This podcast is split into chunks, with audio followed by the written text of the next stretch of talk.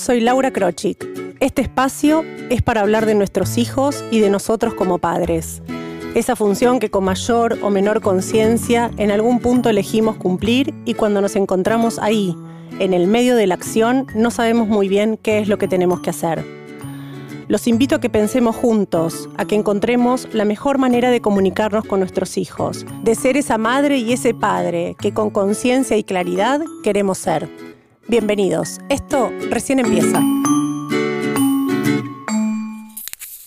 Y sí, se acercan las fiestas. Termina el año, qué año, qué año.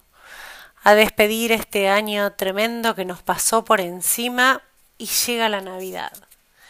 Y con la Navidad llegan tantas cosas. Llega la excitación de los chicos, llega el consumo mayor de azúcar, con lo cual la excitación aumenta aún más. Cambian los horarios, dormimos menos, solemos alterarnos por cualquier cosa, llegamos con poca paciencia en este año en particular y a todo eso le sumamos el peligro de no saber cómo gestionar las fiestas que se nos vienen. ¿Cómo nos preparamos para esto? ¿Qué podemos hacer? ¿Desde qué lugar podemos pensar cómo vamos a tratar de tener unas fiestas lo más armoniosas, en paz y con alegría posible? Se me hace inevitable hablar de las expectativas. En principio las expectativas propias, ¿no? Las expectativas que tenemos los adultos a la hora de armar esa gran noche de Navidad. Entonces, desde la mesa, la ropa, la comida, etcétera, hasta los regalos. ¿Qué tema los regalos? Y de esto los, les quiero hablar.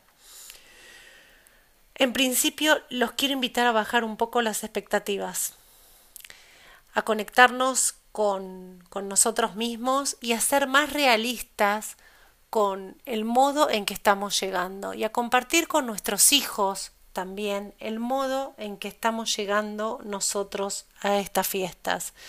El cansancio, la poca paciencia, el estrés acumulado. Un año en el que tuvimos que rehacernos por completo, inventarnos y reinventarnos algunos más de una vez. Entonces no es una Navidad, no es un año nuevo como el de siempre. No puede pasar casi desapercibido el año que tuvimos y no podemos hacer de cuenta que no pasó nada. Yo quiero especialmente invitarlos a que piensen y que enfoquen en los regalos de esta Navidad como un regalo diferente, un regalo que tiene que ver con, con un regalo en principio para con uno mismo, nosotros como adultos, y después para con los chicos. Un regalo que tiene que ver con el agradecimiento, donde les podemos enseñar a estar agradecidos por haber atravesado este año tan difícil, por haberlo atravesado en definitiva con alegría, por estar bien, por estar juntos, por estar en paz, a ser agradecidos con los regalos que vayan a recibir, más allá de que sean o no aquello que esperan. Los invitaría a hablar del perdón, a reflexionar respecto de qué es lo que este año necesitamos perdonar, a quién, cuándo, cómo. Los invitaría a hacer partícipes a nuestros hijos de armar una fiesta diferente. Se los digo hoy porque, bueno, porque es 8 de diciembre, porque es el día en que en algunas religiones se arma el famoso arbolito de Navidad y entonces nos gusta que nuestros hijos participen de eso y los invitamos, pero después en muchas otras cuestiones los dejamos afuera y hacemos de cuenta que es una fiesta que armamos los adultos y que los chicos no tienen nada que ver. Y me parece que tiene mucho que ver. Me parece que los podemos invitar a participar como sea, desde el momento de poner la mesa o preparar algo de comida hasta los no tan chiquititos, los podemos invitar a que hagan, graben o filmen o practiquen una canción o una obra de teatro o algo para mostrarnos.